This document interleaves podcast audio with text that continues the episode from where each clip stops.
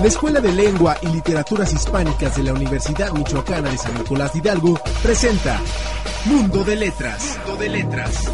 Un espacio para hablar de literatura, lingüística y comunicación.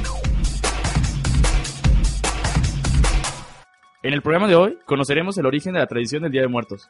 El profesor Arturo Morales nos compartirá su opinión acerca de la relación que los mexicanos tenemos con la muerte. Además de nuestras secciones Top 5, Almanaque Cultural y Vox Populi, escucharemos un fragmento de la obra Ante un cadáver, de Manuel Acuña.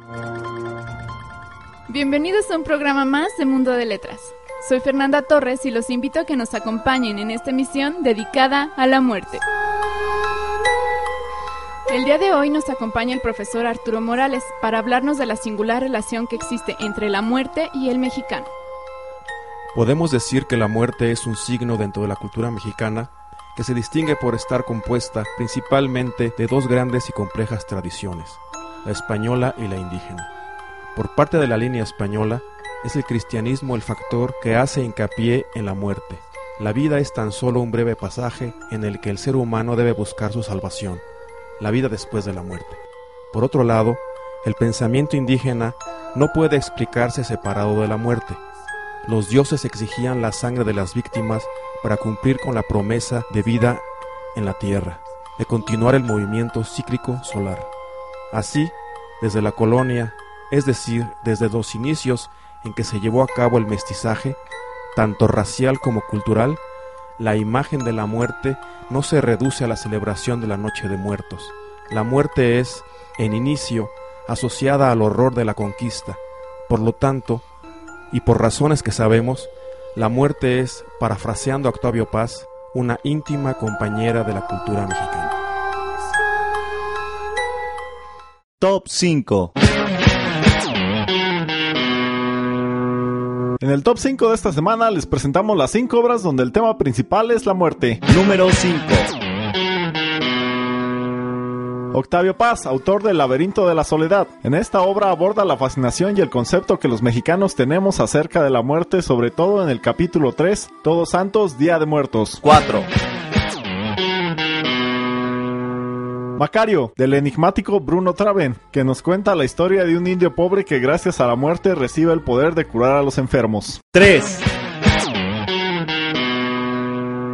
En Nostalgia de la Muerte, Javier Villaurrutia nos plasma los diferentes rostros de la muerte. 2 Pedro Páramo, una de las obras más destacadas de la literatura mexicana en la que se cuenta la historia de Comala, un pueblo fantasma llevado a la ruina por su cacique Pedro Páramo. Y en la posición número 1 Del michoacano Javier Vargas Pardo tenemos Céfero, un compendio de cuentos ambientados en Tierra Caliente durante la Revolución, donde el protagonista Céfero se ve envuelto en diversas aventuras que van de lo gracioso a lo desgarrador, acompañado constantemente por la muerte. Si te interesan los medios de comunicación, la fotografía y la producción audiovisual, la Facultad de Lengua y Literaturas Hispánicas te ofrece una licenciatura con la que puedes sumarte al campo de trabajo en editoriales, programas de radio, televisión, cine y otros medios de comunicación. Visítanos en Avenida Madero 580, Colonia Centro. A continuación te presentamos la recomendación musical de la semana. La pirecua es sin duda la canción purépecha por excelencia, acompañada de guitarra, contrabajo, viruela, arpa, violín y voz. Las pirecuas nos transmiten su sentimentalismo y cierta nostalgia que sin duda nos atrapa.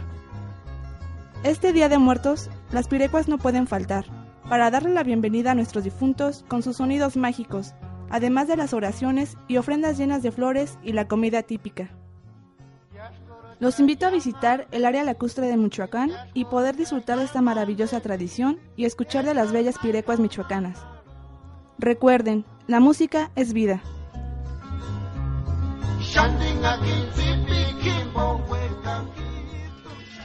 Para conocer un poco más sobre el Día de Muertos en Michoacán, nuestra compañera Ceci Aguirre nos ha preparado una breve explicación de los elementos que no pueden faltar en la ofrenda a nuestros difuntos.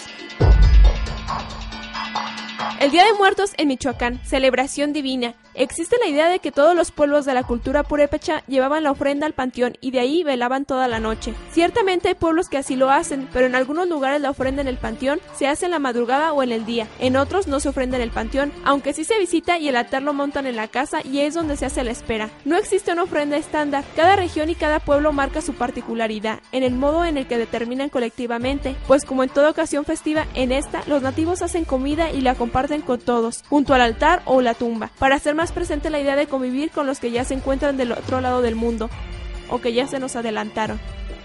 Algunos elementos de las ofrendas son Flores en pasúchil, nombre que se relaciona con el color del sol y con la divinidad. Para los pueblos indígenas, el color amarillo es el color de la región del norte, región de la muerte donde habitan los antepasados. Es a la vez el símbolo de la vida, fiesta y purificación. velas, símbolo de la presencia divina, proporciona la luz para alumbrar el camino del ánima viajera y para guiar a casa, donde se le espera. Objetos personales, ahora también fotos, constituyen el elemento medidor y visible de la persona que se espera, no como espíritu, sino como persona real. Agua, en tanto el ánima regresa de un viaje, sirve para calmar su sed, puede ser bendita o natural. Sal, representa el bautismo y contribuye a evitar que el cuerpo se corrompa o destruya. Mazorca, recuerda el origen y actividad primordial del hombre en el cultivo del maíz. Además, es el alimento por excelencia de esta y de la otra vida. Bebidas, actualiza la relación y compromisos que el ánima mantiene con sus parientes y con la comunidad. Figuras de azúcar, sobre todo cuando la persona que murió siendo angelito se le ofrenda algunas golosinas, siendo las figuras de azúcar, animales o humanas, es su representación. Copal, aliento de los dioses y elemento purificador del espacio sagrado,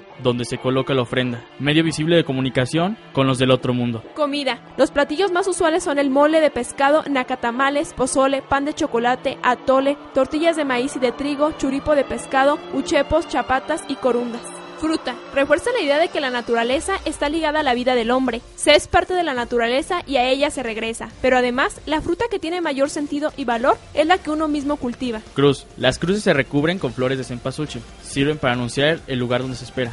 Cabe destacar que Michoacán es cuna de importantes figuras en la historia de México. Y como otro dato curioso, les diré que en México la muerte se vuelve jocosa e irónica. Le ponemos diferentes nombres para burlarnos de ella, como calaca, huesuda, la flaca y la parca, por nombrar algunas. Además, usamos expresiones como petatearse, estirar la pata, se lo llevó la pelona. Al mismo tiempo se acostumbran las famosas calaveras, versos alusivos a la muerte y con referencia a seres vivos. Por ello los invito a todos ustedes a que participen también y conozcan las tradiciones de nuestro país.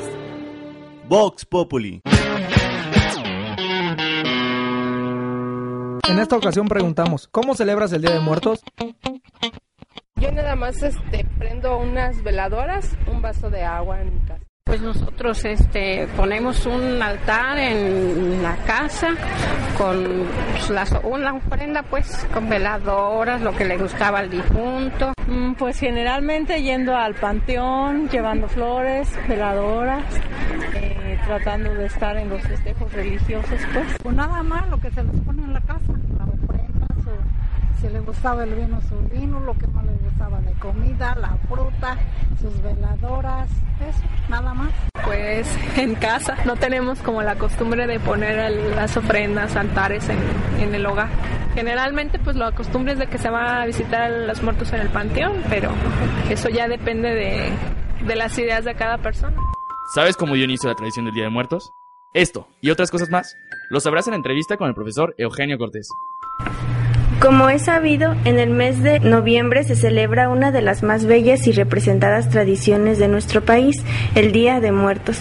Quisiera que nos platicara acerca del origen de la celebración del Día de Muertos. La celebración del Día de Muertos es una celebración que actualmente se nutre de dos tradiciones, la tradición prehispánica y la tradición española.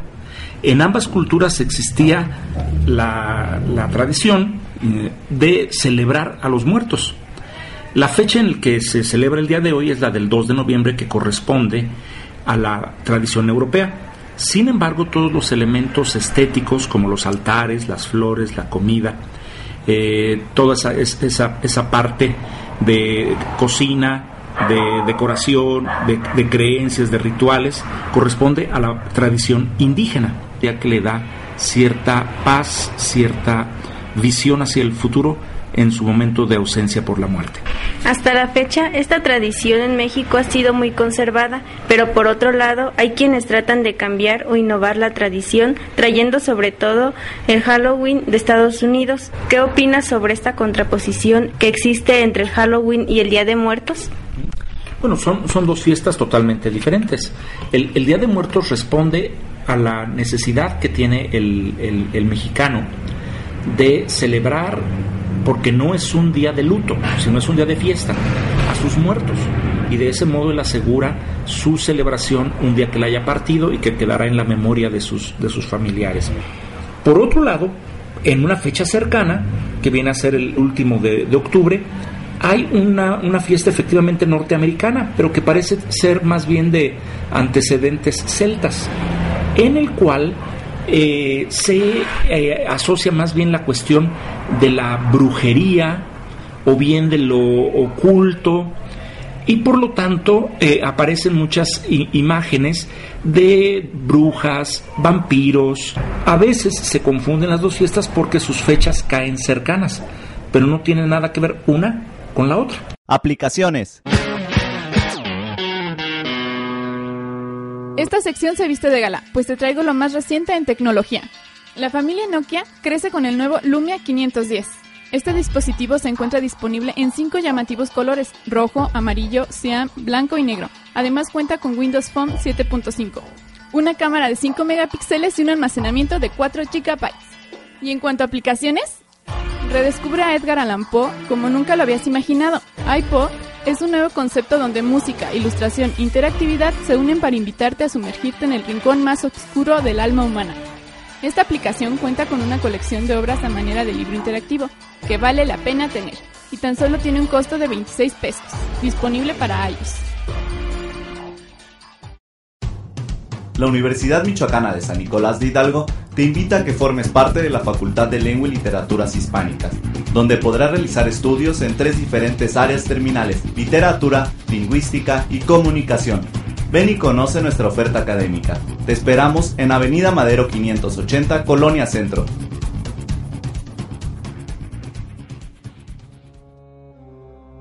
Este programa dedicado al Día de Muertos, la lectura no podía quedarse atrás. Es por eso que hemos preparado un fragmento del poema Ante un cadáver, del coahuilense Manuel Acuña, en voz de Gina Saucedo. Y bien, aquí estás ya, sobre la plancha, donde el gran horizonte de la ciencia, la extensión de sus límites ensancha. Aquí, donde la rígida experiencia viene a dictar las leyes superiores a que está sometida la existencia. Aquí, donde derrama sus fulgores, ese astro a cuya luz desaparece la distinción de esclavos y señores. Aquí, donde la fábula enmudece y la voz de los hechos se levanta y la superstición se desvanece. Recomendaciones. Si estás buscando un texto que te erice la piel, Pedro Páramo es un libro que no puede faltar en tu colección, pues además de ser un clásico de la literatura mexicana, es también una novela riquísima en elementos tétricos y con una visión muy particular que el doctor Juan Rupo imprime en todos sus textos. A lo largo de la novela conocerás Comala, el pueblo olvidado por Dios donde habita el famoso Pedro Páramo. Ahora, que si lo que buscas es una tardecita de películas, no dejes de ver Macario, dirigida por Roberto Gabaldón y nominada al Oscar como mejor película extranjera. En ella se narra la relación entre el indio Macario y la muerte. Esta resulta ser una gran opción para este fin de semana. Almanaque Cultural. En el marco de la Semana Nacional de Ciencia y Tecnología, el Museo de Historia Natural Manuel Martínez Solórzano inauguró la exposición El Cuerpo Humano, colección que muestra la anatomía humana al público en general. Por otro lado, la Secretaría de la Mujer, a través de su titular, Consuelo Muro, y el secretario académico de nuestra máxima casa de estudios, Gerardo Tinoco Ruiz, anunciaron en conferencia de prensa que el pasado miércoles 24 fue el inicio del tercer certamen estatal de tesis con perspectiva de género. Así que si quieres participar, tienes hasta el 19 de noviembre. Además, la Facultad de Lengua y Literaturas Hispánicas contó con el taller de producción editorial por parte del doctor Rodrigo Pardo Fernández, evento que tuvo gran aceptación por parte de los estudiantes. Ahora que conocemos el porqué de esta celebración, te invitamos a que participes y mantengas vigente la tradición del Día de Muertos. Y si eres de los que no celebran Halloween por ser una tradición extranjera, dime, ¿dónde crees que se inventó la Navidad? ¿En Chiapas o qué? Recuerda que te esperamos en nuestro siguiente episodio con el tema redes sociales. Yo soy Víctor Orozco, hasta la próxima. La Escuela de Lengua y Literaturas Hispánicas de la Universidad Michoacana de San Nicolás de Hidalgo presentó Mundo de Letras. Mundo de Letras. Esperando contar con su presencia, los esperamos en una próxima emisión.